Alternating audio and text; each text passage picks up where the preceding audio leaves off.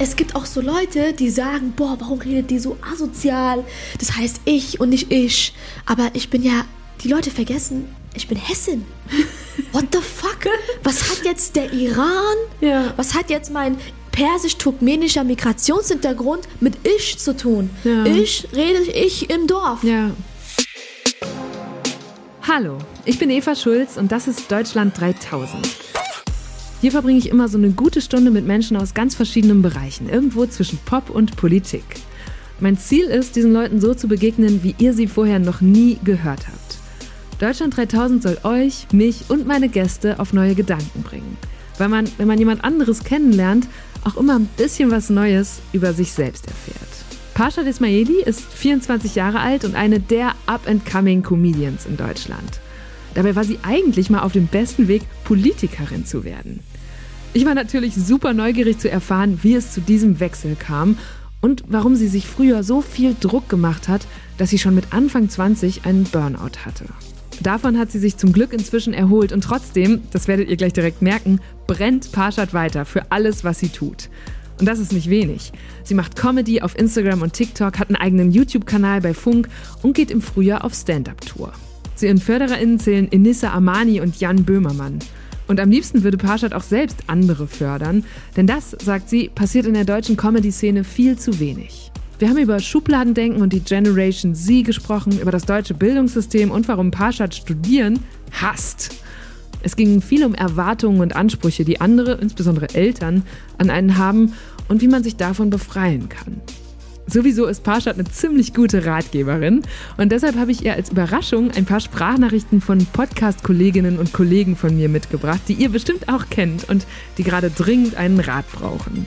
Parshad und ich haben viel gelacht, auch mehrmals gesungen und eine neue Vokabel gelernt, nämlich Ataraxie. Was das bedeutet, hört ihr gleich. Hier kommt eine gute Stunde mit Parshad Ismaili. Hast du noch Fragen vorweg? Ich glaube schon. Weil dann ähm, kannst du dich fragen, gibt es das schon? Oh, los, was für alles. Ja, ja, Ja, die Erinnerung. Du kennst die. Mikros. Ja, ja, ist schon lange her. Ja. Es war, eine, es war eine lange Zeit. Radio war echt schon lange her. Radio war, war so die erste Bühne, so, die ich hatte. Ähm, aber ja, die ganzen Mikrofilme, ne? Oder als ich als äh, Sendeassistentin gearbeitet habe, musste ich nach Konzerten, wie zum Beispiel ähm, nach Jason Derulo-Konzert in Frankfurt, bin ich mit so einem Mikro rumgelaufen und habe die Leute gefragt, und, wie fandet ihr das? Und dann immer dieses hin, her, hin, her. Ja. Und dann auch immer dieses, ähm, bitte sag was Gutes so Ja, im Kopf, dann damit kann ich es als Ton nehmen ja. kann. Und manchmal dachte ich mir so, warum redest du überhaupt? Du laberst nur Scheiße. Ja, Also und dann war musst du aus Höflichkeit noch Ja, dann kurz- musst du sagen, danke. Aber im Kopf dachte ich so, danke für nix, weißt du? So, ey, Alter. Ja, du, ich guck mal, wie es mir jetzt mit dir geht in der nächsten Stunde. Ich mache jetzt genau dieses äh oder dieses anstrengende Husten in Mikrofon. Oh. Pass auf, ich fange sonst, jetzt sind wir so direkt reingerutscht, sonst frage ich immer zuerst, wo kommst du gerade her? Ich komme gerade ähm, aus meinem Dorf, aus meinem Heimatdorf, von zu Hause aus. Bin ich jetzt hierher gefahren, nach Offenbach, sitze hier mit dir, Mhm. trinke einen Käff und freue mich sehr auf diese Folge. Und eigentlich hätten wir ja schon vor ein paar Wochen hier sitzen sollen. Ja. Und dann hattest du Corona. Ganz fies, ja, ja. Was ist in dir vorgegangen, als du diesen positiven Test gesehen hast? Ich dachte mir so, dein Ernst? Also ich dachte mir, warum jetzt? Ich habe so viele Termine und Dreharbeiten und ich muss produzieren und schreiben und machen und jetzt muss ich zwei Wochen chillen. Und das war ja genau angedockt am Urlaub, weißt du? Das Urlaub war vorbei und auf einmal hieß es, ja, du bist positiv. Und das Schlimme war ja bei mir, ähm, ich habe mich ja nochmal impfen lassen davor. Und das, mein Körper war einfach übel verwirrt, glaube ich, weil ich, ich lag ja sechs Tage flach, Eva. Du meinst, du hattest einfach so eine Impfreaktion, wo das Immunsystem Ja, quasi aber einmal dann- sagt, hallo. Genau, aber dann kam noch on top der Virus. Und dann hatte ich beides so wie so ein Cocktail in meinem Körper. Und dann war der Körper halt total verwirrt und schau. Also ich lag sechs Tage flach. Ich konnte kaum laufen. Es war, es war eine Grippe, die ich noch nie in meinem Leben so hatte. Das wünsche ich keinem da draußen, niemandem echt. Ich wünsche mir auch, dass diese Kacke endlich mal aufhört. Und was hast du dann gemacht? Also wie hast du die Quarantäne verbracht, als es dir wieder ein bisschen besser ging? Ich habe halt geschrieben ohne Ende, vorproduziert, meine Autorenjobs erledigt, Also doch wieder gearbeitet. Ja, gearbeitet, aber es war nicht so dieses mit Freude, weil normalerweise bin ich sehr gerne hier im Büro und arbeite und schreibe, tausche mich mit den Leuten aus oder habe so gerne Meetings, aber ich habe mich irgendwann richtig räudig gefühlt, weißt du, so die ganze Zeit vom Bett aus. Ich dachte mir so, okay, ist es das Leben, was ich jetzt lebe? Und wann kommt das, wann, wann hört das auf? Und ich habe ähm, auch meine Freunde voll vermisst. Mhm. Und dir fehlt auch irgendwann die Inspiration. Und was mir aufgefallen ist, ganz krass, ähm, die letzten sieben Tage, da sind die Tage so schnell vergangen. Wirklich? Ja. Ich hätte gedacht, die ziehen sich dann total. Am Anfang, die ersten sieben Tage haben sich bei mir gezogen, aber ab dem achten Tag bin ich aufgewacht, habe gegessen und schon war es wieder Nacht. Ich so, hä? Was geht ab? Und so, wie erklärst du dir das? Keine Ahnung. Einfach dieses Zeitgefühl, das, das ist einfach so dieses, wenn das Leben für dich übernimmt, wenn die mhm. Zeit für dich übernimmt. Ich dachte mir so, Gott sei Dank, Alter. Gott sei Dank komme ich hier bald raus. Ich habe gar nichts mehr gecheckt. Und hast du darüber nachgedacht, ob du es überhaupt öffentlich machst, dass du Covid hattest? Weil als wir beide verabredet waren und da hast du abgesagt und es hieß so, okay, aber bitte sehr vertraulich behandeln, Pascha ist positiv. Echt? Und dann hast du, ja, war vielleicht auch dein Management. Und dann hast du ja nach, als du wieder gesund warst, hast du dann gesagt, boah, Leute, äh, auch auf Instagram habe ich es gesehen, hast ja. du gesagt, es hat mich so übelst ja, erwischt. Es hat mich erwischt. Und ich frage mich ja, wie viele Promis Covid schon hatten, ohne es halt erzählt zu haben. Und habe mich gefragt, Keine ob das Ahnung. irgendwie bei dir in dir vorgegangen ist. Soll ich das jetzt erzählen? Thematisiert man Krankheiten also oder nicht? Es war für mich halt nichts Neues. Ne? Ich hatte schon mal zweimal gepostet, dass ich Covid hatte. Das war ja mein drittes Mal, ja. weißt du? Alter. Und ich versuche ja auch, so dieses Thema Covid ist so unangenehm. Also es ist nicht unangenehm, so es ist ein Thema, was halt einfach saukrass so paar Gruppen oder auch die Gesellschaft gespalten hat und voll viele Leute sind müde davon oder kriegen schon so eine Panikattacke allein, wenn sie das Wort hören. Und ich dachte mir, vielleicht sollte ich einfach mal das aus meinem Social Media Raum mhm. ein bisschen fernhalten, weil ich bin ja dafür da, um gute Laune zu verbreiten, ja. weißt du? Um die Leute abzulenken. Aber ich dachte mir so, ey Leute, ey, sorry, aber ich habe Corona, das hat mich gefickt, so. Also, ja. dann habe ich gesagt, hier, aber es geht mir besser, so. Aber ich habe auch darauf aufmerksam gemacht gehabt, so von wegen, man muss auch nach einer Erkrankung wie Covid nochmal zum All-in-Check so, weil mhm. mir sind die Haare extrem ausgefallen. Ich hatte Herzstolpern und ähm, Luft konnte ich, ähm, also ich konnte ganz schwer atmen. Luft hat sich für mich angefühlt wie Feuer, weißt du? Und der Haarausfall ist Gott sei Dank weniger geworden. So, ich habe ein paar Bluttests gemacht, alles drum und dran, ähm, ein paar Vitamine genommen. Herzstolpern ist auch jetzt vorbei, Gott sei Dank, aber es war halt heftig. Es war einfach eine heftige Kacke. So. Aber auch die Tatsache, dass du das dreimal hattest. Also ich hätte jetzt auch gedacht, ja. nach einem Mal ist man dann, dann vielleicht auch noch vorsichtiger als vorher. Oder hat es dich eher, dachtest du, okay, jetzt hatte ich es schon einmal, ich werde mich nicht so schnell anstecken. Nee, ich bin ja ein Schisser bei sowas. Ich bin hm. extrem ein Schisser bei sowas. Auch bei Dreharbeiten. Wir haben immer einen Corona-Hygienebeauftragten, Allgemeinhygienebeauftragten da, der, der uns testet, weil ich, es ist mir sehr wichtig. Ich will ja nicht andere Leute, die ich ja zum Arbeiten ähm, animiere oder herhole, ja. will ich ja nicht irgendwie äh, einer Gefahr aussetzen, weißt du? Und äh, ich war halt ein Schisser, aber es reicht auch nur ein ICE-Ding oder ja. ein Händeschütteln. Und dann war's das. Und in meiner Familie hatte das auch jeder. So mein zweijähriger Neffe, der hatte das jetzt. Mhm. Der hat es gut weggesteckt, Gott sei Dank. Aber, Omi aber Omikron war, war schon ein bisschen anders als Delta, was ich auch hatte. Alter, wenn die nächste Mutation kommt, du weißt Bescheid, Eva. Ich weiß, wo ich sie finde. Wenn du Infos brauchst, melde dich gerne bei mir. Dom, Domnikron. Ihr könnt die nächste Variante Nee, das heißt dann Parchikron. Parchikron. Das war echt, meine Mutter hat auch gesagt, sag mal, ich so, keine Ahnung. Ganz ehrlich, Mama, du hast mir dieses Immunsystem gegeben, nicht ich. Sorry, aber das ist nicht meine Schuld. Okay, dann lass uns mal zu hoffentlich erfreulicheren Themen wechseln. Ich habe hier als Frage stehen, empfindest du dich selbst als prominent? Nee. Ey, das fragen mich so viele so oft, vor allem von, von meinem Freundeskreis aus. Aber nee, es ist jetzt auch nicht so ein Gelaber von wegen, nein, und du kennst auch diese bisschen Gelabere von Leuten, denen auch so diese Frage gestellt wird. Aber nee, ich fühle mich überhaupt nicht prominent.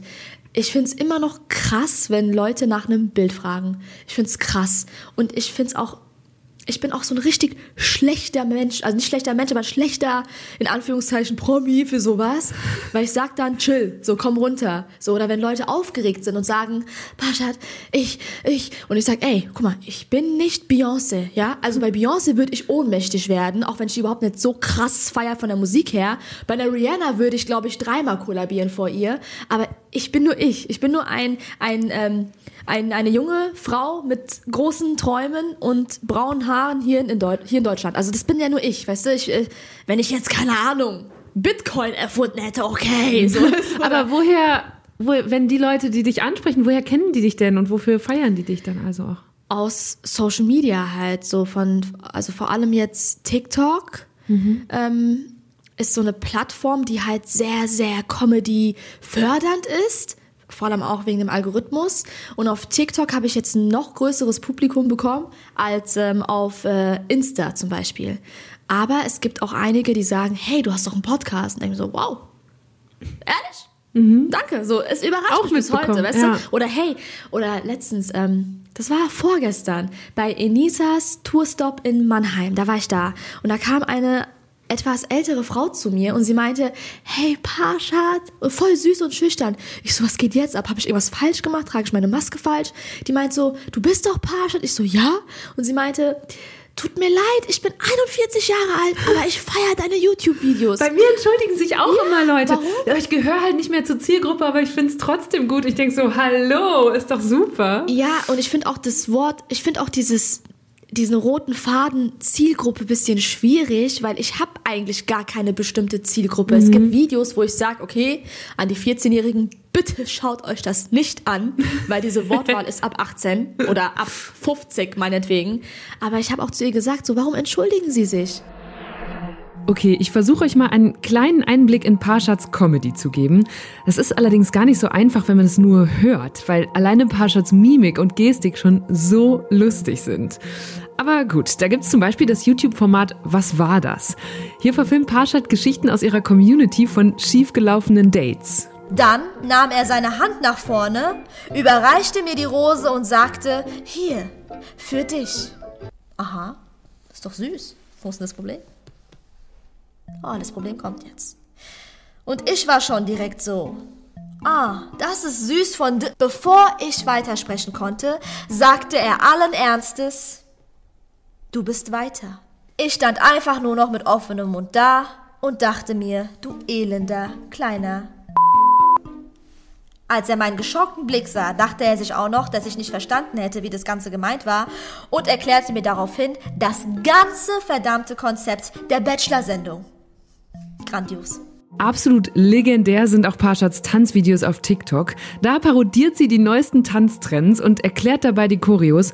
Und das eins zu eins.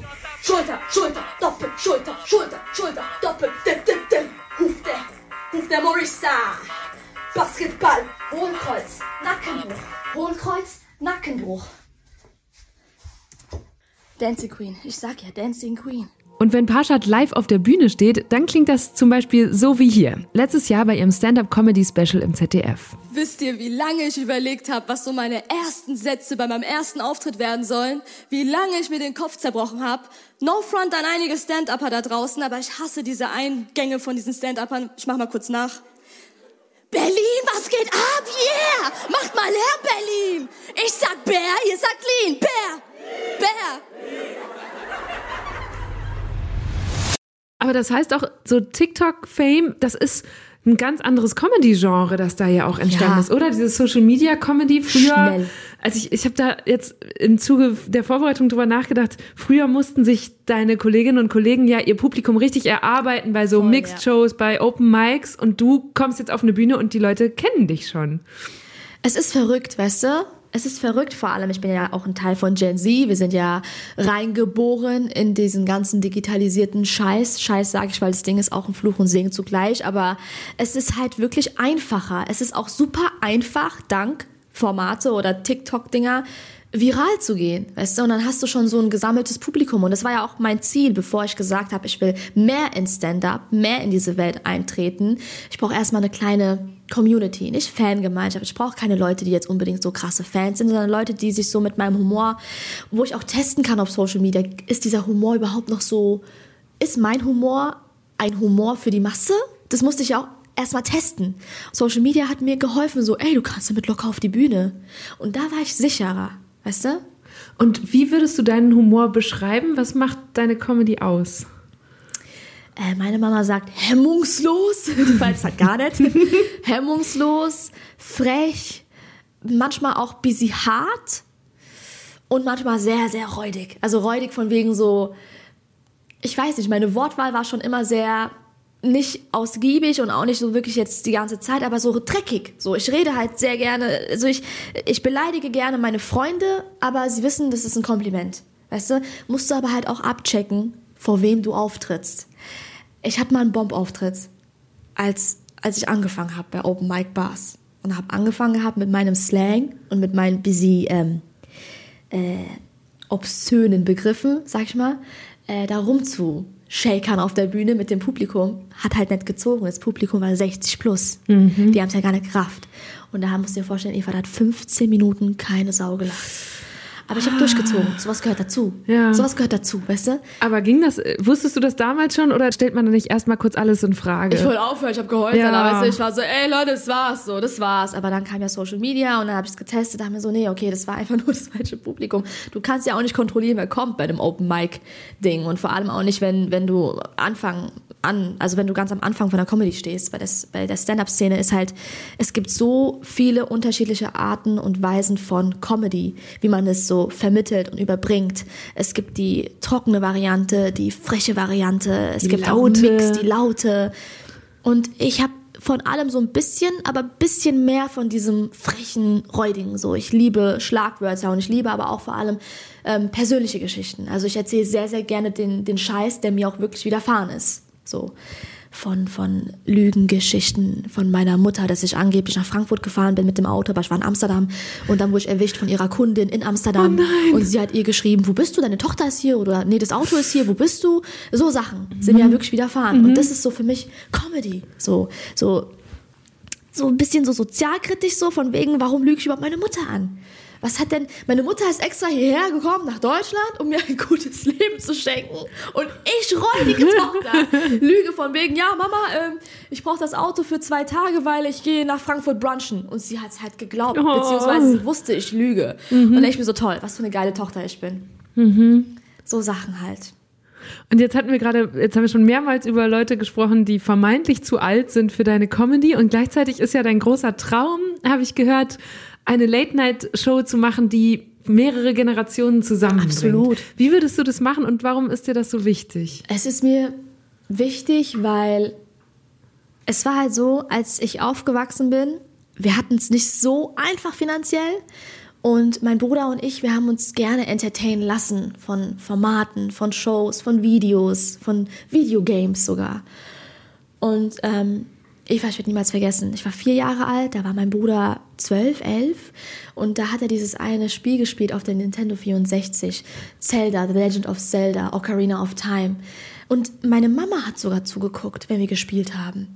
Und da habe ich als Kind gemerkt, okay, es gibt einen gewissen Sparkle, den man erschaffen kann auf dieser Welt, künstlerisch oder musikalisch oder politisch oder gamemäßig, wie dieses Spiel, das einfach verschiedene Generationen dazu bringt, aber nicht auf Zwang, zusammen Zeit zu verbringen. So diesen das- Lagerfeuermoment, Ja, diesen ne? Lagerfeuermoment. Und das fand ich einfach schön, weil das war, das waren immer Momente, wenn wir gespielt haben, wo wir alle unsere Sorgen vergessen haben. Meine Mutter saß da mit ihrem Chai, hat zugeguckt, wie mein Bruder und ich zusammen auf der Nintendo zocken.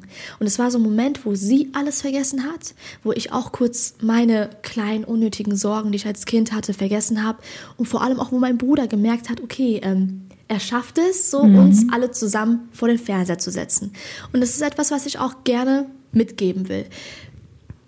Wie genau, was für Formate, das werde ich mit der Zeit herausfinden. Da mache ich mir gar keinen Druck, weil ich bin ja immer noch 24 Jahre alt. Manchmal vergesse ich auch, ich bin jung, weißt du? Und da habe ich Gott sei Dank ein gutes Team, wie Enisa und Erhan, die sagen, ey Parshad, du musst morgen nicht alles erreicht haben. Aber es ist so dieser innere Perfektionismus, den man halt auch vor allem von diesem Bildungssystem so mitgegeben bekommt, weißt du? Wo du auch so sauer wirst, wenn du erwachsen bist. So, warum habe ich so einen Stress? Warum? Woher kommt der? Aber es ist mein Traum. Ich will versuchen, diese Generation so zusammenzubringen an einem Abend, wo die Welt sich auch permanent noch weiterhin so schnell dreht und alles noch, es ist alles so schnell. Es ist alles, alles passiert schnell.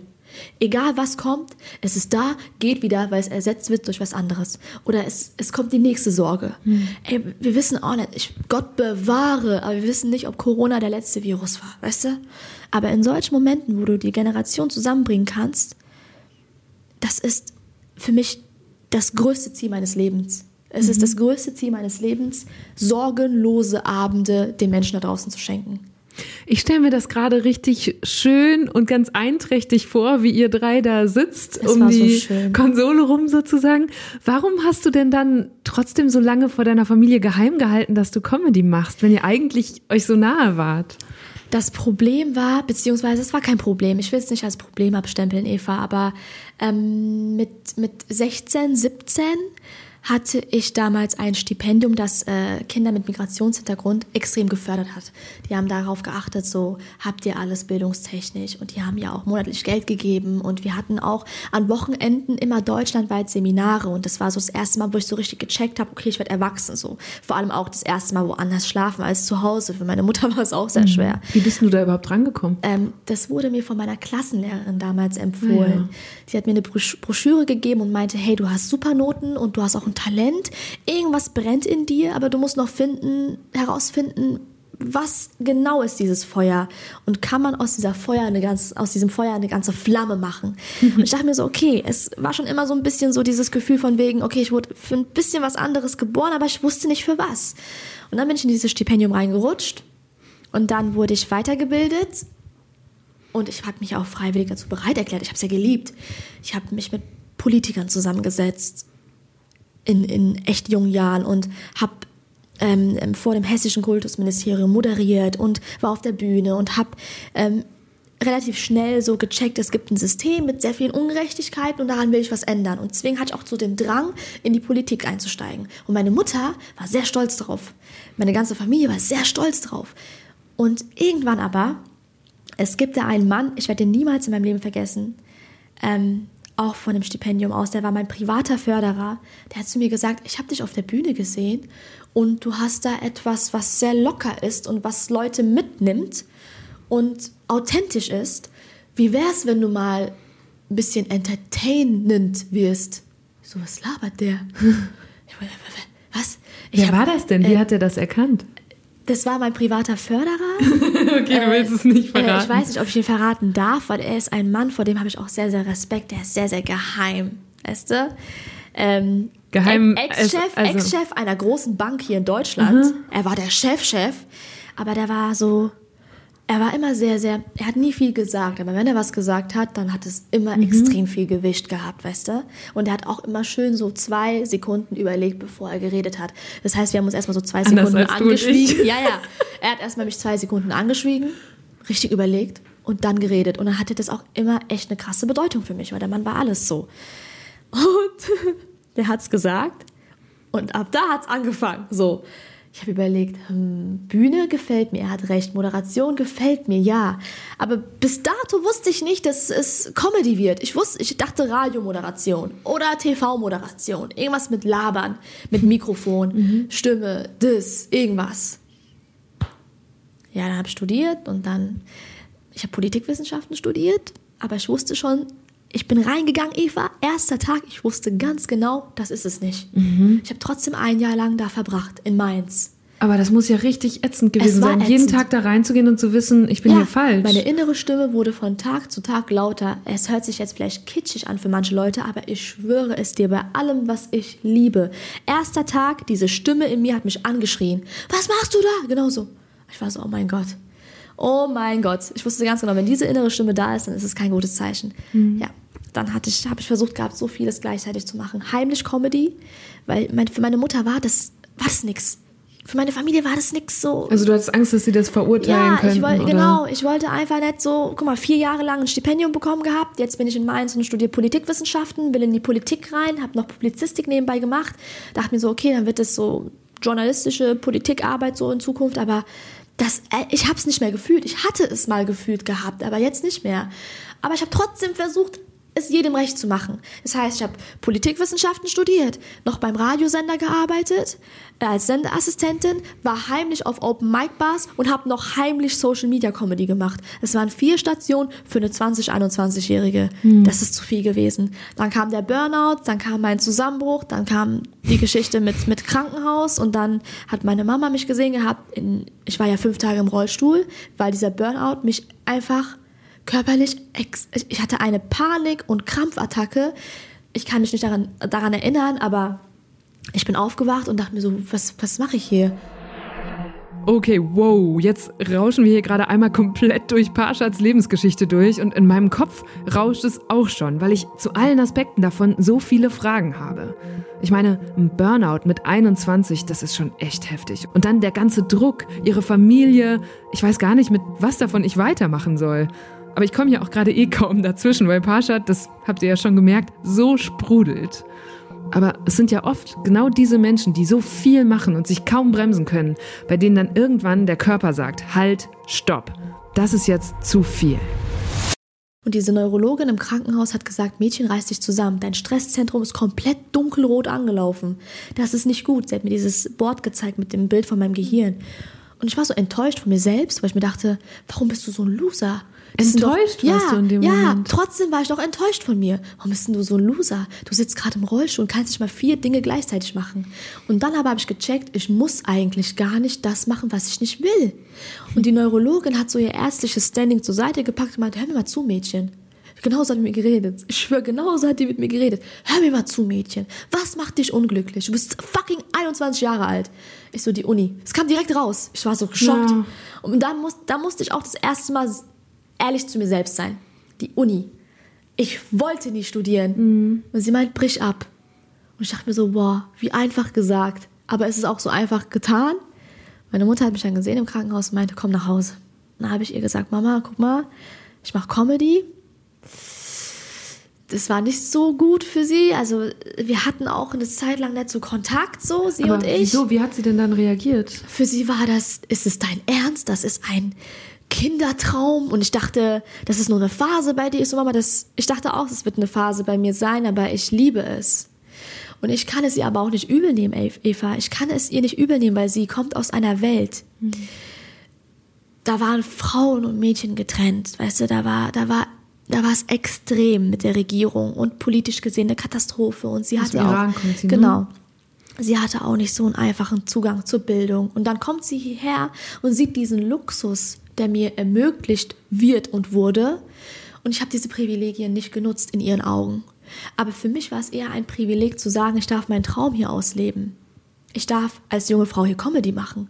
Das ist nicht selbstverständlich in anderen Welten, ist es nicht.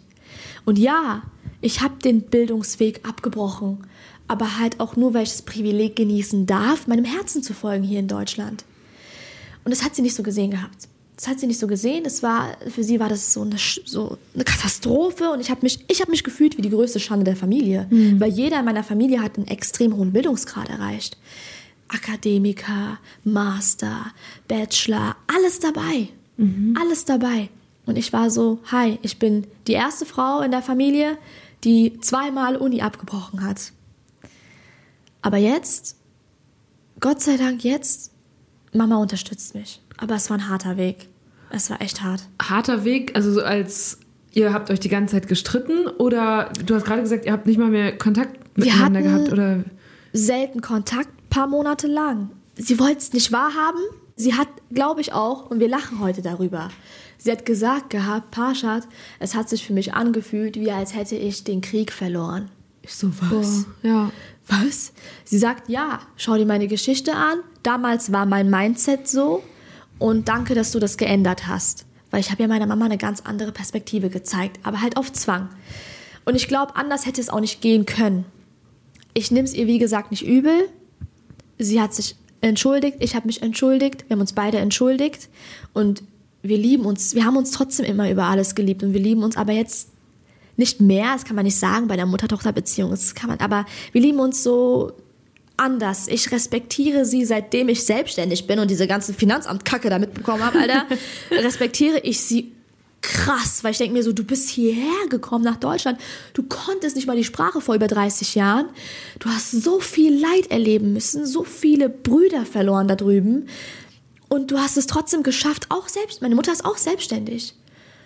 Und ich denke mir, krass. Und sie hat zu mir gesagt, krass, dass du an deine Träume festgehalten hast. Weil in Iran musste sie ihren Traum aufgeben, Künstlerin zu werden. Also ich finde ganz interessant diese Geschichte, ich muss gerade selber mich innerlich orten, weil einerseits ist da diese, ich glaube, du hast es irgendwo mal als Hustle-Mentalität beschrieben, ne? die einen ja auch in den Burnout treibt. Also die Tatsache, dass jemand mit Anfang 20 äh, von sich selber enttäuscht ist, sich womöglich sogar schämt, weil du irgendwie vier Jobs gleichzeitig nicht gepackt hast. Also das ist ja gesellschaftlich auch was, oder auch so ein Stipendium zum Beispiel, die wollen ja was richtig Gutes, aber haben dir offenbar auch Druck gemacht, da waren so viele Erwartungen. Wie können wir das denn loswerden? Also gerade bei Leuten in diesem Alter, dass da mal wieder eine andere Lockerheit reinkommt. Weil ich stimme dir zu, dieses ganze Bildungssystem, auch ich habe das so aktiv erlebt äh, in diesem Bologna-Prozess, wo eben Bachelor und Master eingeführt wurden.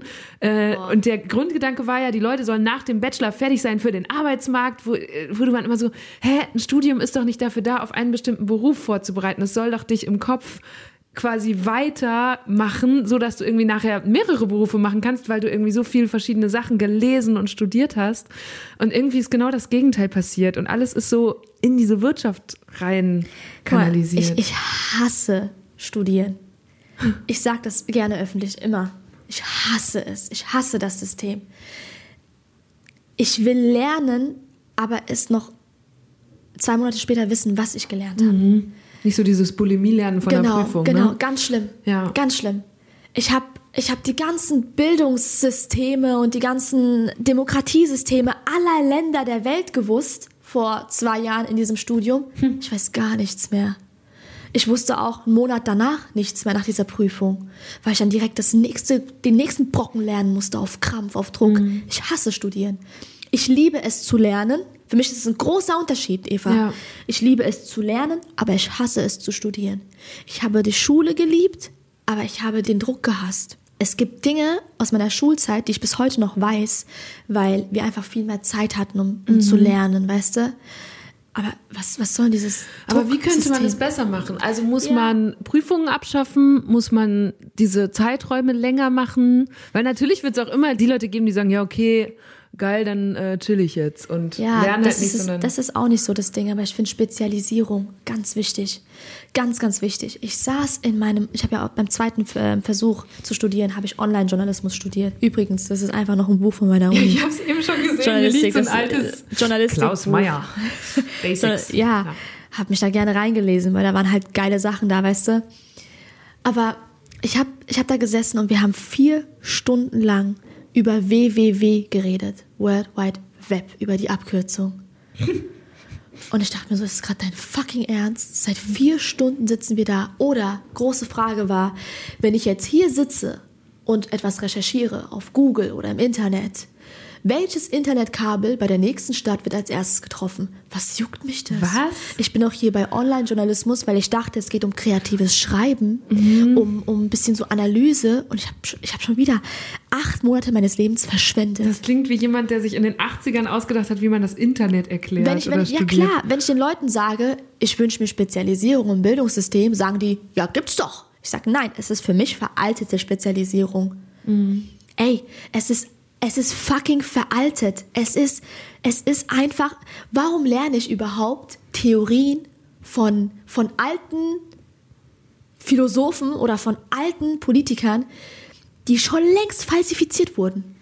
Warum lerne ich zum Beispiel Freuds Theorien bis auf den Tod gefühlt, obwohl dann am Ende der Stunde gesagt wird oder am Ende des, des Semesters gesagt wird, ja, übrigens äh, wurde alles widerlegt, ist und ich so, wofür habe ich das jetzt gelernt? Ja, ich glaube, dann müsste man es halt einordnen. Ne? Also ich finde ja schon auch spannend nachzuvollziehen, Klar. wie ist Menschheit zu einer Erkenntnis gekommen oder auch das historische 100 Jahre lang haben Leute keine Ahnung, kein Gemüse gegessen, weil es nicht sättigend war und sie nicht begriffen haben, dass es auch gesund ist und so, ne? Und das ist ja schon total spannend, also diese Geschichte von Ideen und von wie Menschheit auf Gedanken gekommen ist. Aber ich verstehe total, was du meinst. Aber so viele Stunden, so viel Ja. Zeit, Ja. so viel Zeit und du ärg und dann ärgert man sich und denkt sich, ey, diesen, diesen Raum im Gehirn hätte ich bestimmt auch ein bisschen Ja. besser füllen können, Ja. weißt du? Und dann vergisst du das relativ wieder schnell. Du denkst dir so, was sollte das? Und ach, ich weiß nicht, ich brauche so ein Kribbeln, so ein, ich brauche so ein Interesse, was geweckt wird in mir. Dieses Feuer muss da sein. Und es war manchmal da, aber es war relativ schnell dann wieder weg. Was sagst du denn Leuten, die also ich muss gerade noch mal dran denken, du bist Politikwissenschaft, erster Tag in die Uni gekommen und die Uni schreit dich an oder dein Inneres und sagt, da, du bist da falsch. Es gibt ja auch Menschen, die merken, sie sind falsch, aber die wissen jetzt nicht, wo ist dieses äh, sagen umwobene Feuer in mir. Die haben wissen noch nicht, was könnte danach kommen. Würdest du denen trotzdem raten, brecht ab, hört auf diese Stimme Ja, und was, ja. wie findet Ey, Eva, man ich das hab raus? Freunde, ich habe meine beste Freundin ist jetzt fast fertig mit ihrem Studium Finanzen. Glaube ich, Hauptsache meine beste Freundin, aber ich weiß nie, was sie studiert. Grüße gehen raus. Grüße gehen raus. Finanzen. Und sie kam schon vor einem Jahr zu mir und meinte, ey, ich habe in einem Jahr meinen Bachelor, sie hat bald ihren Bachelor. Aber Pajat, ich will es gar nicht mehr machen. Ich will es nicht machen so. Hm. Ich sag, guck mal, äh, du bist ja bald fertig. Ich würde sagen, zieh's durch. Und sie meinte, ja, aber wofür brenne ich im Leben? Und dann musste, und da habe ich mich mit ihr hingesetzt, den ganzen Abend bis nachts, hab gesagt, wovon träumst du? Die meint, keine Ahnung. Und das schockiert mich, Eva. Es Ja. gibt so viele, denen wird dieser Traum ausgesaugt in diesem System und die haben es nicht bemerkt. Das ist das Schlimme. Die haben es nicht bemerkt. Aber glaubst du nicht, dass vielleicht auch, ist es nicht vielleicht ein ähm, Problem, dass wir die ganze Zeit diese Erzählung haben von dem Feuer und dem einen Traum? Also ich, deswegen hast du dir ja, glaube ich, auch so einen Druck gemacht. Muss jeder den einen Traum haben? Muss jeder eine innere Flamme lodern haben? Ich bin so jemand, der radikal sagt, ja, egal was es ist, selbst wenn du nur Münzen sammelst, was auch extrem viel für mich verdient jedes Feuer Respekt, weißt du? Wenn du Münzen sammelst, hast du Respekt, weil ich sehe, du hast dieses Brennen in deinen Augen. Wenn du, wenn du keine Ahnung, ähm, meine Mutter hat auch immer schön gesagt als Kind, weil sie damals mitbekommen hatte, wie, wie Freunde von mir die Mutter einer Freundin von mir ausgelacht haben, weil sie Putzfrau war, aber sie hatte eine ganze Putzfirma und sie hat gebrannt dafür, es war ihr Feuer. Und meine Mutter war so, guck, sie brennt dafür und du musst auch für etwas brennen. Hauptsache, meine Mutter hat es gesagt, aber damals nicht akzeptiert. Egal. Auch, wir, wir lachen bis heute darüber. Aber es muss irgendeine Leidenschaft da sein. Die muss nicht unbedingt zu deinem Beruf werden, kann aber, wenn du die Möglichkeit hast, dann go for it, aber just do it. Mein Gott, jetzt so ein Sportlogo. Ja, jetzt bist aber du schon mach in so, in so einer Coaching. Ja, ja, es ist, ja, es ist. Lieber habe ich eine Leidenschaft und werde scheiße arm, als was Festes zu haben und unglücklich zu sein. Lieber, lieber schlafe ich in der Kälte und bin glücklich wegen der Leidenschaft. Und ich sag das einfach nicht nur so, weil es auch harte Zeiten bei mir gab, wo ich in der Comedy nichts verdient habe, wo ich offen und ehrlich so alleine gelassen wurde einfach, wo ich mit bisschen Euros Nudeln gekauft habe und mir dachte, egal, ich bin glücklich, als dass ich einen sicheren Job habe und unglücklich bin. Ich werde einfach aggressiv bei dem Thema. Tut mir leid, wenn ich hier rumbrülle. Du, ja, ich hatte gerade eher das Bedürfnis, so Amen zu sagen. Weißt du, wie so eine Aber warum, warum checken amerikanische es, sag mir Eva, warum checken es die Leute nicht? Ich glaube, es ist so macht schwer, vielen Eva? Leuten auch Angst. Also, weil das ja auch, was du von deinen Freundinnen beschreibst oder die Erwartungen deiner Mutter, das sind ja klassische Wege und man weiß, wie die aussehen, man weiß, was in den nächsten Schritten kommt, wie so eine Karriere, dann kommt irgendwann eine Beförderung oder so, wei so weiter. Und das, was du beschreibst, dieses Abbrechen, diesen Weg zu verlassen, das ist ja was total mutiges und wo du die ganze Zeit den Weg selber, also es ist entweder gehst du eine gepflasterte Straße runter oder du brauchst einen großen Säbel, mit dem du dich irgendwie durchs Gebüsch schlägst, weil es ja dein eigener Weg ist. Und ich glaube, das macht vielen Leuten Angst oder sie sind unsicher, wie andere Leute darauf reagieren oder ob sie die Kraft haben, diesen Säbel so lange zu schwingen.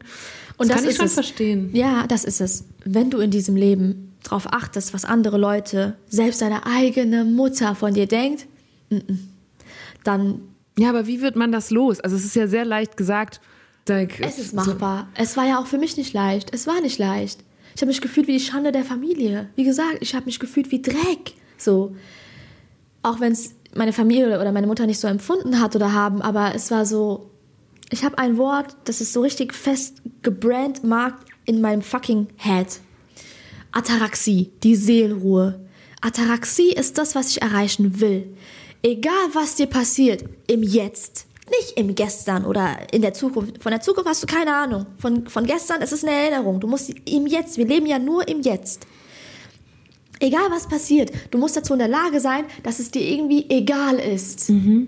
Es, ich habe mich gezwungen dazu, dass es mir egal ist, was meine Mutter denkt. Man muss es sich antrainieren. Sonst, sonst gibst du deinem inneren Ich nicht den Platz, den es verdient hat. Sonst, du hast so viele Stimmen um dich herum, Eva. Darf ich dich fragen, mit wem hast du heute telefoniert? Oh, das ist eine sehr gute Überleitung. Weil, also, ich habe mit mehreren Leuten telefoniert, die mir Sprachnachrichten für dich geschickt haben. Weil, aber ich will das jetzt eigentlich nicht unterbrechen. Ja. Weil man merkt ja schon, du bist äh, eine ziemlich gute Ratgeberin. Du hattest auch mal eine Ratgeberkolumne im Radio und so. Und ich habe ein paar Kolleginnen, Podcaster und so weiter gefragt, ob sie gerade in irgendeiner Hinsicht einen Rat von dir gebrauchen könnten. Oh Gott. Und hätte jetzt ein paar Fragen dabei. Ja? Das Okay. heißt, ich habe zum Beispiel mit Till Reiners telefoniert. Den hast du auch Aha, schon mal äh, Till. Getroffen. Der Ja, war auch schon mal hier bei mir im Podcast.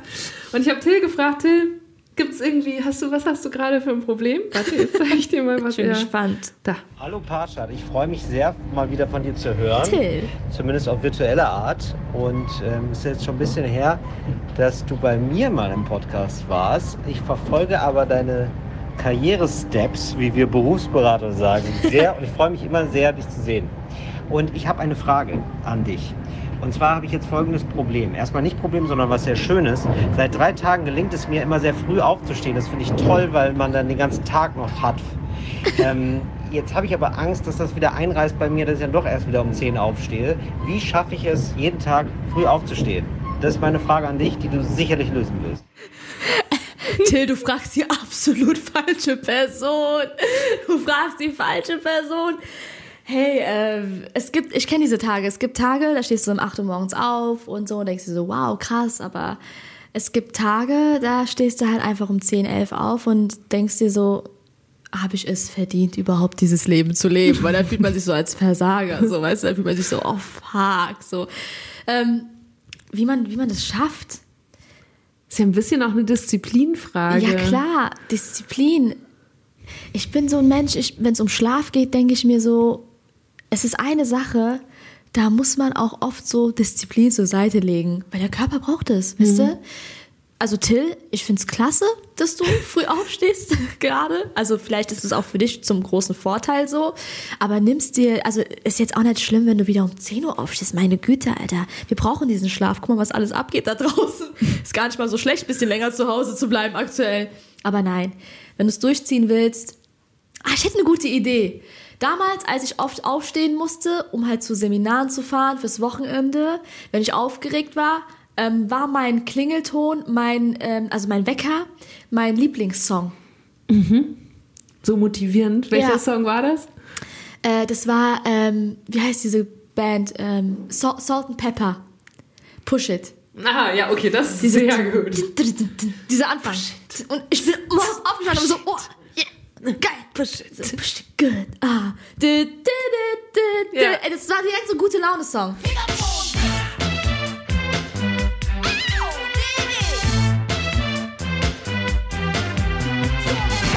Also Till, Ja, von Herzen, gut. damit du Bock hast, weiterhin aufzustehen, beziehungsweise damit es klappt, dein Lieblingssong als Wecker. Sehr gut, pass auf, dann bin ich gespannt, was jetzt der nächste Rat ist. Äh, Das ist Christian Huber vom Podcast Gefühlte Fakten. Hallo Parshad, hier ist Christian und hier ist meine Frage. Wenn man beim Friseur ist und der ist fertig mit Haare schneiden und Frisur machen und so, dann hält er einem ja zum Abschluss immer noch mal so einen runden Kontrollspiegel hin, damit man seinen Hinterkopf Ja. sehen kann. Und äh, fragt dann so, und passt's, bist du zufrieden? Und es ist eigentlich immer so, dass man nicht so hundertprozentig zufrieden ist. Ja. Meine Frage ist, sagt man beim Friseur, nee, bitte nochmal nachschneiden oder hier die Ecke noch, ähm, noch kürzen oder hier gefällt es mir nicht so gut? Oder sagt man nix und vertraut einfach drauf, dass sich in zwei Wochen das sowieso rausgewachsen hat und man dann okay aussieht? direkt sagen, direkt sagen. Ich meine, wir sind Menschen, wir lernen voneinander. Also, wenn ich meinen Job mache, dann möchte ich halt auch Kritik. Also, ich bin ein Mensch, ich will die konstruktive Kritik. Ist jetzt, ich musste mir jetzt aber auch antrainieren, ne? Also, ich war am Anfang nicht so kritikfähig. Mein Team hat es mir so beigebracht, Gott sei Dank. Aber ich würde sagen, klar, meine, einer meiner besten Mädels ist auch meine Friseurin und Stylistin und Make-up-Artistin für die Drehs. Und ich bin immer, sie sagt immer zu mir, ey Parshad, ich will, dass die Leute nach dem Friseurbesuch sagen, was, was sie stört oder was ich besser machen muss. Sonst kann ich nicht wachsen in meinem Beruf. Deswegen sagen. Oh, das erinnert mich dran. Ich war gestern Abend, äh, bin ich hier in der Gegend angekommen und dachte, oh, jetzt muss ich noch schnell was essen. Ich habe den ganzen Tag nicht so warmes, leckeres gegessen. Und bin um die Ecke in so einer Pizzeria gelandet und ich hatte, glaube ich, die schlechteste Pizza, keine Ahnung, seit Pandemiebeginn. und ich hier war auch so, äh, vielleicht. Jedenfalls habe ich dann gedacht, okay, aber sage ich jetzt was? Habe ich jetzt Bock, mit denen hier zu diskutieren? Ich werde nie wiederkommen. Ähm, Bei Essen Ahnung. ist so eine Sache. Bei Essen, ich bin so ein Mensch, bei Essen sage ich es irgendwie nicht. Ja, siehst du? Es sei denn, es sei denn, es ähm, war eine Katastrophe, weißt du? Aber bei Essen bin ich so, okay, ähm, ich habe da immer noch so dieses letzte Ding von meiner Mutter, was sie mir jetzt sagen würde in dem Moment, sei froh, dass du überhaupt was zu essen hast. Ich so, okay, Mama, du hast recht. Aber bei Frisur ist es was anderes. Sei froh, dass du weißt überhaupt Haare hast, ja, Pascha. Ja, ja, genau. Ja, okay, toll. Jetzt, ja, aber... Nee, aber ich verstehe ja, schon. Weiß, Also- ja. Darf ich jetzt mal fragen, außerhalb Podcast, wo du warst? Äh, in Frankfurt am Hauptbahnhof in so einer. Eva! Ja, ja aber ich wollte mich nicht mehr groß Hauptbahnhof bewegen. Frankfurt. Ja, was- Och nö. Eigentlich muss ich jetzt mit dir nach dem Podcast zu einer richtig guten Pizzeria, Mann. ja, ich weiß ja, dass es die gibt, aber. La Piazza hier ist der Traum. Ja, okay. Soll ich Pizza bestellen nach dem Podcast? Ich muss es wieder gut machen, sonst hast du Nee, eine schlechte schon okay, Erinnerung. aber weißt du, dann. Man will dann auch nicht, Alter. Ja, es ist. Ja. Ich wollte schneller bei dir sein heute Morgen. Okay, pass auf. Eine habe ich noch. Auch von einer Person, die du kennst, nämlich Salva Humsi vom Machiavelli Sarah, mein Podcast. Herz. Parshad, ich habe ein Problem. Es, dieses Problem ist nicht ohne, es ist ein sehr persönliches Thema. Ich bin eigentlich gerade in einer Sinnkrise und ich brauche Hilfe von dir. Folgendes. Ich bin 1996 geboren. Du, glaube ich, 1997. Die Generation Z, die Gen Z, die in den letzten zwei Jahren in aller Munde ist, die startet ab 1997. Das heißt, du und ich, wir haben wirklich die letzte Kurve gekriegt. Auf den letzten Zentimetern sind wir gerade noch so abgebogen in Richtung Gen Z.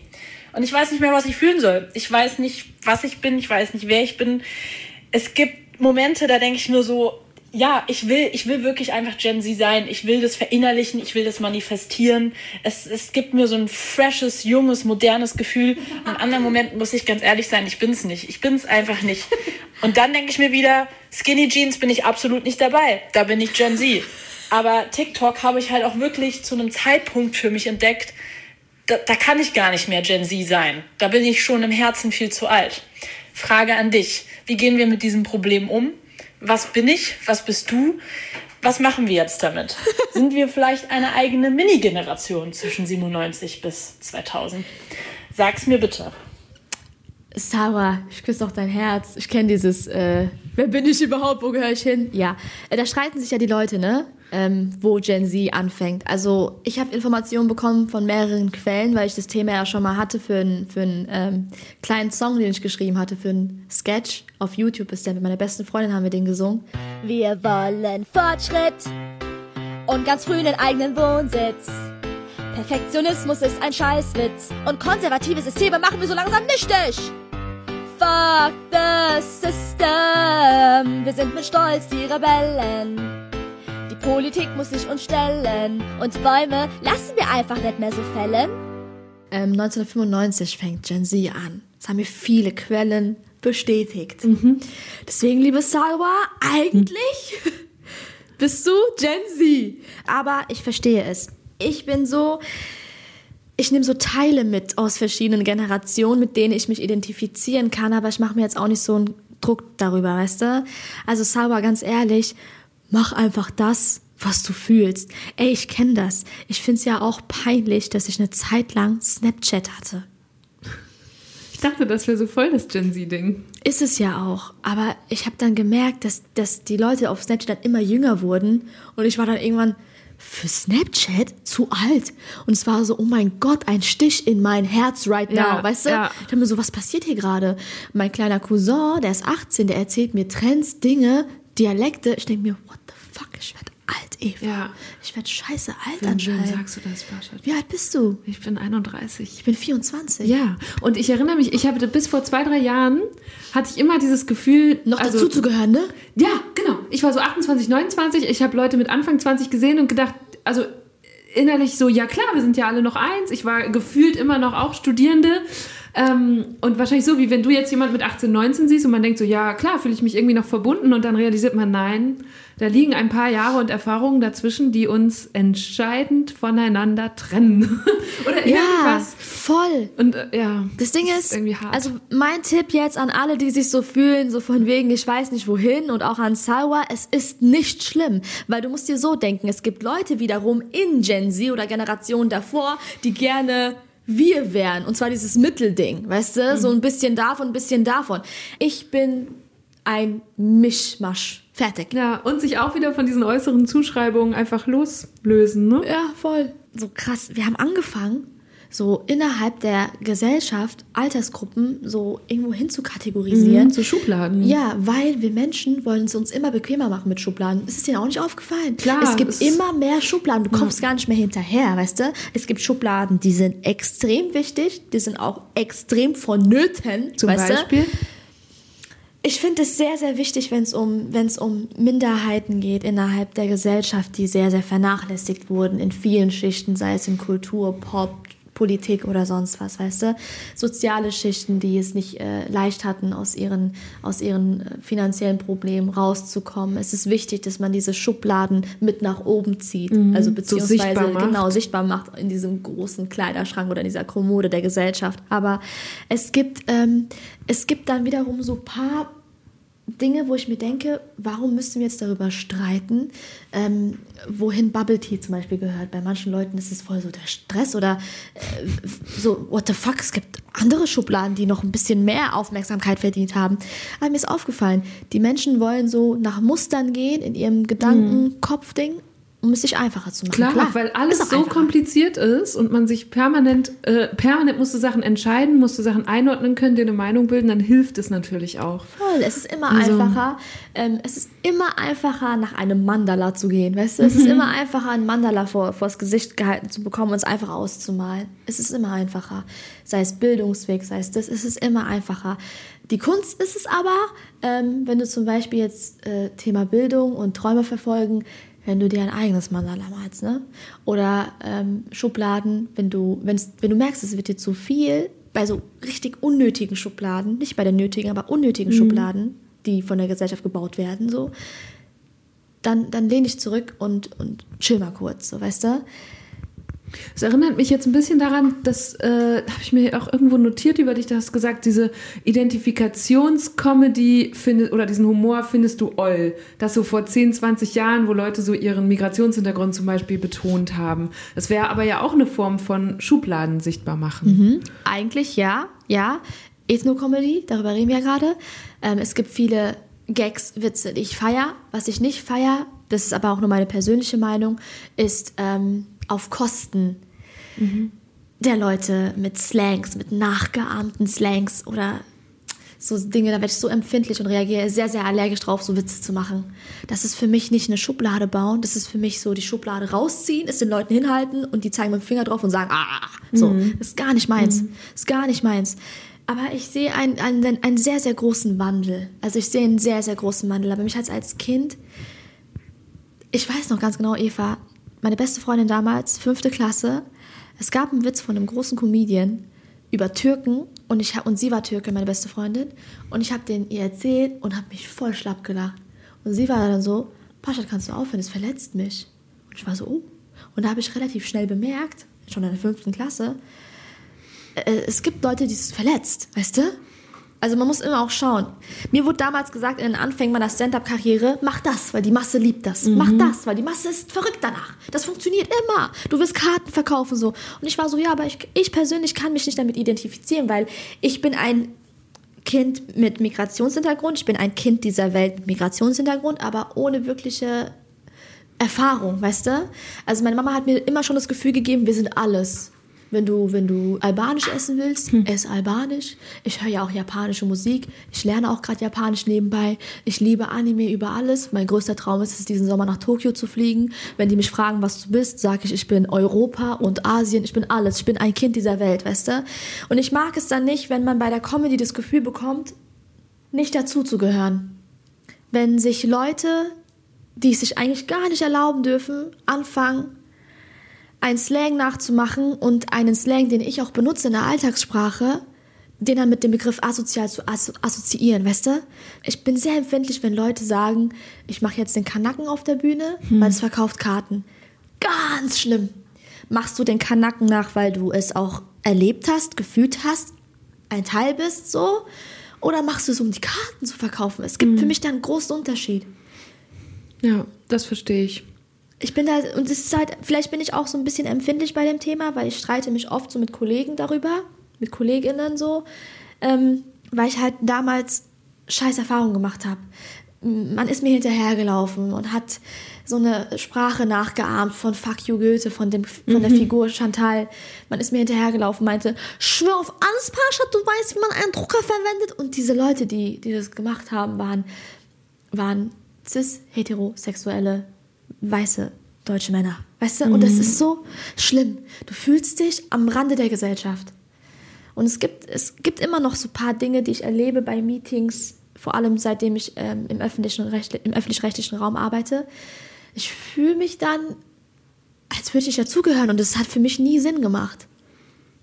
Mich, ich verstehe diese Schublade nicht, dass es Grenzen auf dieser Welt gibt. Vielleicht bin ich zu sehr Träumerin, kann sein. Aber warum haben sich die Menschen das Recht genommen, Grenzen zu ziehen auf dieser Welt? Checkst du? Ich check das nicht. Das ist eine Frage, die, die ähm, mein Neffe fängt gerade an, so Fragen zu stellen. Und ich bin mir sicher, er wird auch in zwei Jahren die Frage stellen und ich werde ihm keine Antwort geben können. Und es ist traurig. Wie soll ich ihm erklären, warum da Grenzen sind? Wie soll ich ihm erklären, dass es Menschen gibt, die wahrscheinlich dich äh, nachahmen werden in der achten Klasse oder siebten Klasse und sagen werden, du bist dumm, weil du hast den Kanackenslang, den du benutzt, du bist dumm, du hast keine Ahnung, bla. Und er wird sich denken, woher kommt das? Wer hat angefangen und warum hört es nicht auf? Das ist die schlimmste Frage. Warum hört es nicht auf?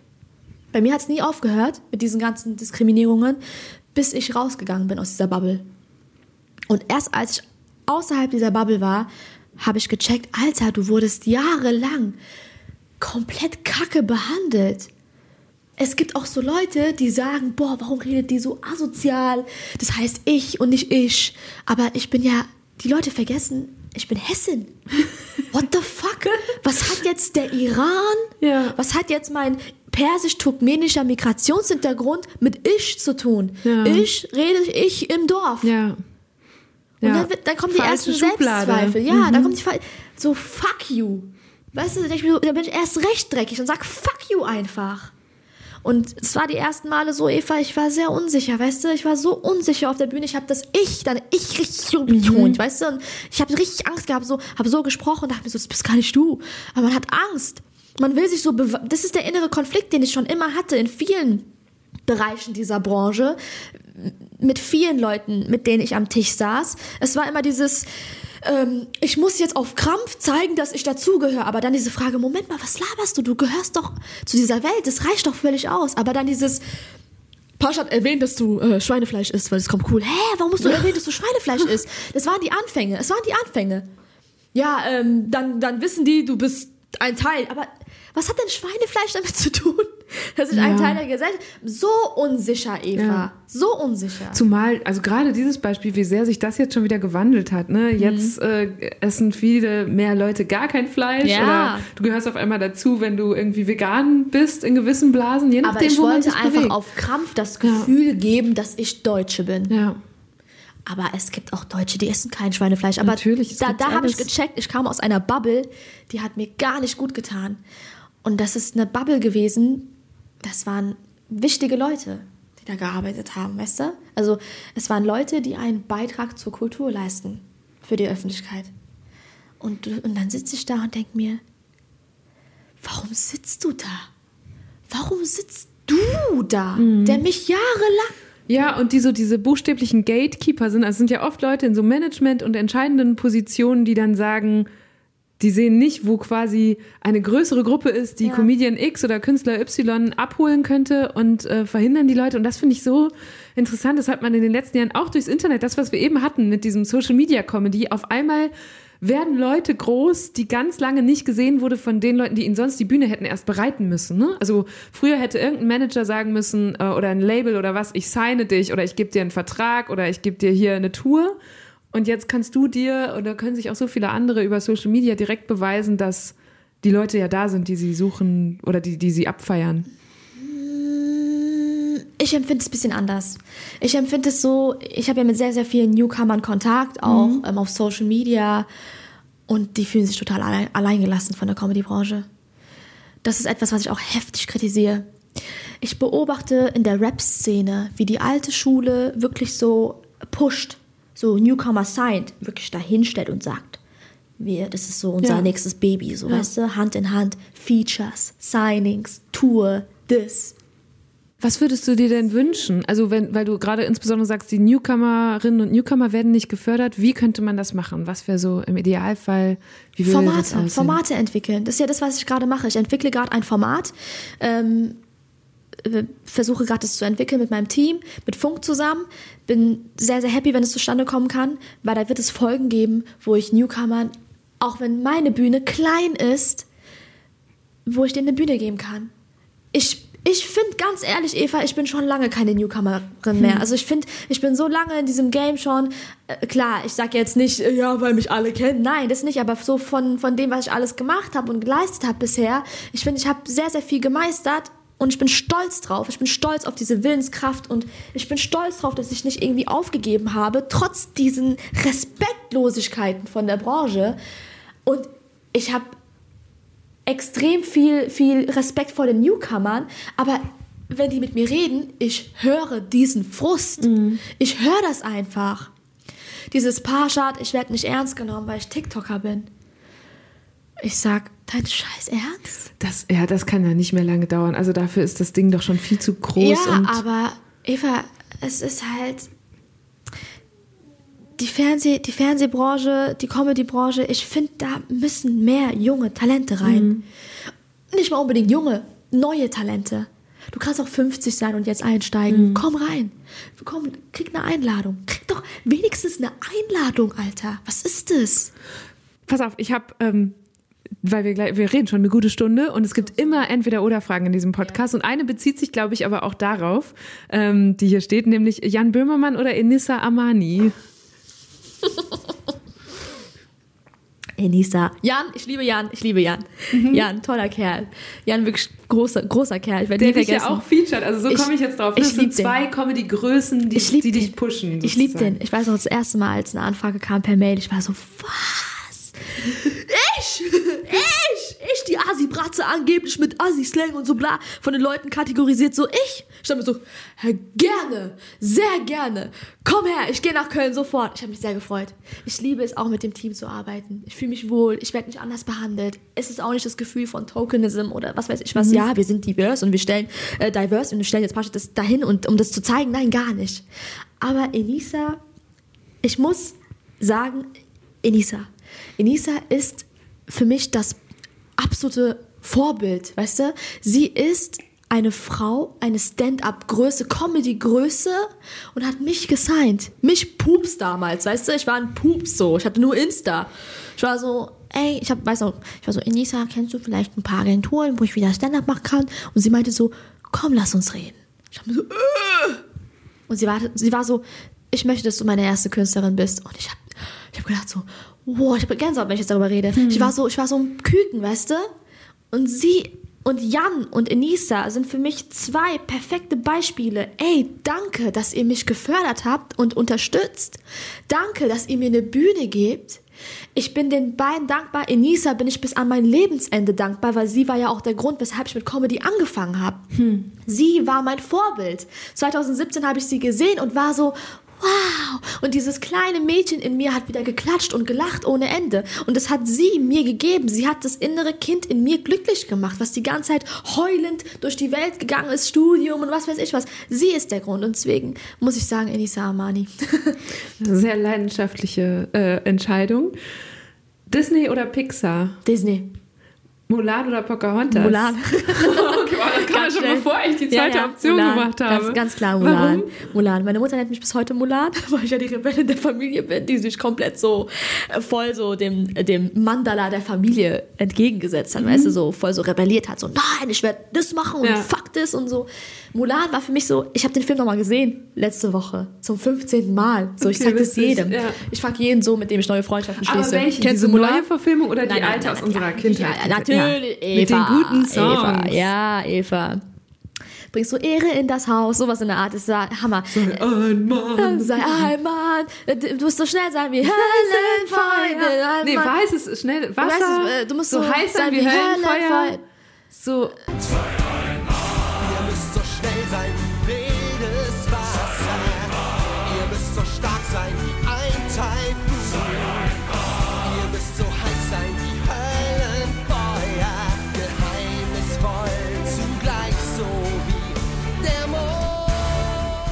Ey, ich habe geheult wieder, ne, als der Vater die am Ende umarmt Ja. hat, wegen meinem verfickten Vaterkomplex, den ich auch noch hab, Alter. Aber ich habe so geflennt, weil ich habe den Film nochmal gesehen. Das ist eigentlich voll schrecklich, ja, was damals da abging. Als Kind habe ich es nur so von der, von der, von dem abenteuerlichen Ding verstanden. Und dann, wenn du erwachsen bist, bist du so, oh mein Gott, da ist ja voll Politik dahinter. Und Ja. oh mein Gott, habe ich gerade Gänsehaut, ne? Aber die Frau, die hat rebelliert. Auto oder Öffis? Äh, Auto. Das ist Offenbach, ne? Ich bin nicht stolz drauf, aber Auto. Ja, aber ich wohne ja auch im Dorf, ne? Bei uns Öffis heißt eine Stunde warten auf den nächsten Bus. Bei uns gibt es halt wirklich nur pro Stunde einen Bus. Bei uns im Dorf ist unmöglich. Ich bin ja bei meiner Mama wieder oft, weißt du? Und äh, ich muss ja mit dem Auto herfahren. 45 Minuten, 40 Minuten. Aber ähm, wenn ich in Berlin bin, dann denke ich mir so, Gott sei Dank bin ich nicht mit dem Auto hier, Alter. Also, ist ja, eine das ist ja auch genau. Deswegen, ich finde auch, man muss kein schlechtes Gewissen haben, auf dem Land Auto zu fahren. Es gibt, äh, es ist einfach Ja, sonst. Ich, ich- ich meine, ähm, bei mir laufen halt oft die Kühe auf der Straße so, so einmal, ein, einmal in der Woche, so die Schafe, außer halt im Winter. Das ist schlecht mit dem Auto, aber sonst geht das bitte. Rihanna oder Beyoncé? Rihanna. Das kam schnell. Rihanna ist schwanger. Hast Ja, du gesehen, was schön. für geile Bilder? Ist schon geil. Ich möchte diesen pinken Mantel haben. Ich möchte auch ihren pinken Rouge haben, der dazu passt. Ja, Hast du okay. gesehen? Der war auch, der war auch. Der ist der mir nicht mal Hammer. aufgefallen. Der, der ist mir extrem aufgefallen. Ich bin, ich bin Rouge-obsessed, ey. Tattoo oder Piercing? Tattoo. Hast du eins? Leider nicht. Ich darf nicht, wegen Neurodermitis. Ah, oh, ist fies. schwierig. Ich glaube, ich könnte an Stellen, an denen es nicht so verbreitet ist, weil ich liebe Tattoos, weil ich brauche ja so, ich bin so ein Mensch, ich brauche so etwas, was mich daran erinnert, dass ich ich bin und so und das kleine, die kleine Parschi in mir, die soll wieder erweckt werden, wenn es mal low ist und so, aber ich guck mal, was ich machen kann. Was ist unsexier? Wenn jemand schlecht in Rechtschreibung ist oder schlecht im Smalltalk? Schlecht im Smalltalk. Ich liebe? Smalltalk. Ich liebe es zu reden. Ich will, es ist, ich, es ist wichtig für mich, irgendwie, keine Ahnung, weißt du, so, ich habe so dieses Bild von einem perfekten Date. Auf einem Dach, drei Uhr nachts, oben sind die Sterne und ihr esst einen Döner, während ihr über Gott und die Welt diskutiert. Aber das ist ja dann schon eher Deep Talk, oder nicht? Also Ja, da ja, kommst du dann auch ja auf recht, Themen, ja. wo du so. Ja, weil als ich recht. gelesen habe, du liebst Smalltalk, da habe ich gedacht, boah, ich bin immer froh, wenn ich durch den Smalltalk durch bin, weil das doch immer nur so eine Show ist. Beide Seiten machen sich was vor, tauschen so Ach Höflichkeiten so, das ist aus. Smalltalk für dich? Nicht? Smalltalk war für mich immer dieses oberflächliche Hi, wie geht's dir? Was machst ja, du? genau. Und so. dieses, wie findest du das Wetter? Und dann ist es so ein bisschen so ein Verlegenheitsding auch. Ah, aber Smalltalk braucht man dann. Ich habe zum Beispiel eben mit deinem Manager ein bisschen Smalltalk gemacht, das war ganz nett. Aber während wir auf dich gewartet haben, war so ein bisschen Smalltalk. Smalltalk ist so die Was macht perfekte Branche? Überleitung zu, zu Deep Talk dann eigentlich, wenn es klappt. Bei Rechtschreibung, ich finde es nicht schlimm, wenn jemand mal busy mit Rechtschreibung verkackt. Ja gut, Deswegen so Smalltalk. klare ja. Prioritäten. Verlassen oder verlassen werden? Verlassen. Ich finde verlassen werden so schlimm. Weil man hat das Gefühl, man, man ist dann schuld an etwas, auch wenn man nicht schuld ist. Man hat das Gefühl, man ist nicht unbedingt ein Ego-Ding, aber man hat es verkackt, obwohl man vielleicht nicht verkackt hat. Und hast das Gefühl, dass du dein Lebensende dieser Person was schuldig bist, weil du verlassen wurdest und du bist so. Deswegen verlassen. Und heute, weil früher, glaube ich, wüsste ich die Antwort, heute bin ich mir nicht mehr sicher, Perfektionistin oder improvisieren? Was glaubst du? Naja, also so wie du es eben beschrieben hast, warst du früher sicherlich eine Perfektionistin. Und ich würde dir aber zutrauen, dass du auch sehr gut in Improvisieren bist, aber ich glaube, du bist immer noch perfektionistisch. Ich würde sagen, ich bin perfektionistisch im Improvisieren.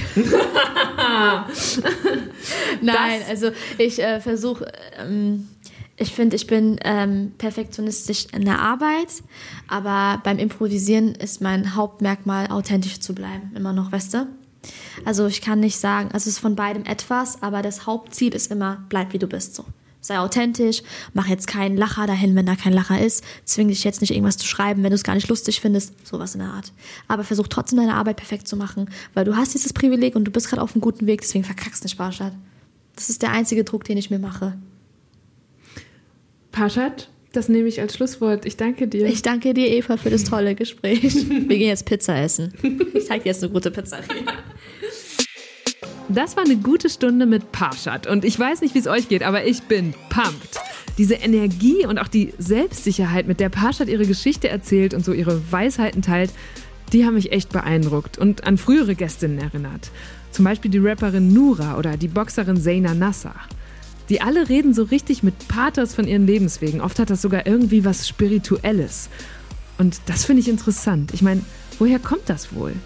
Die drei haben auch gemeinsam, dass sie diese Energie und alles, was sie gelernt haben, nicht für sich behalten, sondern mit möglichst vielen Menschen teilen und sie motivieren wollen, ebenfalls ihre Träume zu verfolgen. Manchmal frage ich mich allerdings, ob sich dadurch nicht vielleicht die eine oder der andere auch unter Druck gesetzt fühlen. Hier bei Deutschland 3000 sind ja oft besonders bekannte und damit auch besonders erfolgreiche Menschen zu Gast. Für die hat es in der Regel funktioniert, ihrer jeweils großen Leidenschaft nachzugehen, ihre Träume zu verfolgen. Aber die Frage habe ich ja auch eben im Gespräch gestellt.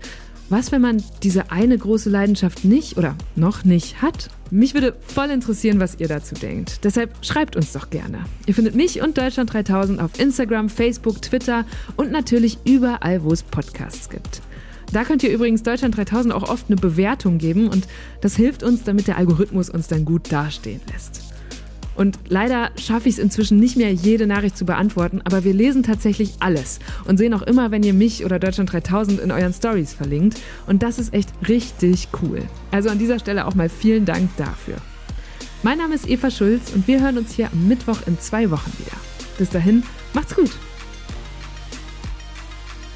Deutschland 3000 ist ein Podcast von 1Live, Bremen Next, Das Ding, Fritz vom RBB, MDR Sputnik, Enjoy, Puls, UFM, Unser Ding und Funk.